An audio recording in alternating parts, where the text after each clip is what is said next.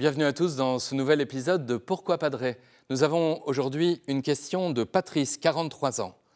Pourquoi ne peut-on se marier à l'Église si on y a déjà été marié?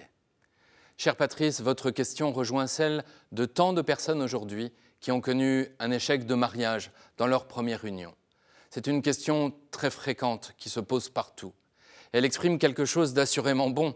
Nous savons au fond de notre cœur que l'union de l'homme et de la femme n'est pas loin du sacré, c'est-à-dire que cela concerne le fond de notre humanité, tel que Dieu le crée et le restaure. C'est donc très dur humainement à vivre pour des nouveaux couples attachés à la foi chrétienne de découvrir qu'il n'est pas possible de se marier une deuxième fois. Pourquoi? La première raison tient à l'indissolubilité du mariage. Le sacrement du mariage, ne l'oublions pas, est un sacrement où Dieu lui-même unit l'époux à l'épouse pour toujours, jusqu'à la mort du premier des deux. Ce pour toujours ressemble évidemment à l'amour de Dieu qui a tout donné, comme l'écrit Saint Paul. Le Christ a aimé l'Église et s'est livré pour elle. Le mariage est le signe visible de ce pour toujours divin. La seconde raison est de prendre au sérieux ce que se disent les époux au jour de leur mariage. Je te reçois comme époux ou épouse et je me donne à toi. C'est toujours avec beaucoup d'émotion en tant que prêtre que j'entends ces mots. L'être humain est capable d'un tel don. Se donner, c'est se donner pour toujours.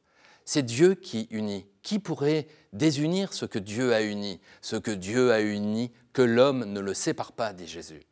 Alors, il est certain que lorsqu'une première union s'est terminée en drame, infidélité, violence, mépris, le mariage semble être en échec.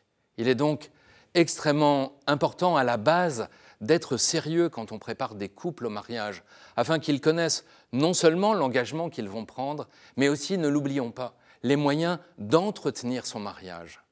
Car force est de constater qu'en général, on entretient mieux sa voiture que son mariage.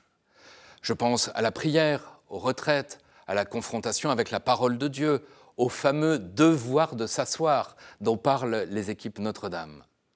Autre chose, si l'Église ne peut annuler ce que Dieu a uni, elle peut, après une enquête précise, minutieuse, définir si le premier mariage a été valide ou nul.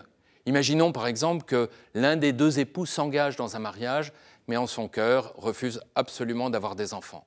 Ou qu'un autre s'engage, mais que l'un des deux soit contraint d'épouser l'autre par un membre de sa famille. Cela rendrait le mariage nul au niveau canonique, juridique. L'Église ne peut annuler un mariage, mais le reconnaître nul. On pourra alors se marier à l'Église pour la première fois.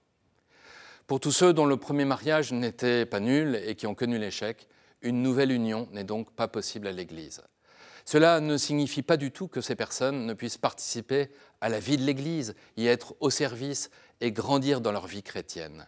L'Église veut pouvoir accueillir tous ceux qui veulent se mettre dans la suite de Jésus-Christ.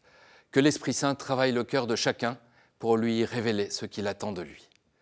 Vous pouvez poser d'autres questions en envoyant un mail à l'adresse pourquoipadré.com ou alors sur les réseaux sociaux. Vous retrouverez cette vidéo et plein d'autres sur ktotv.com. À très bientôt.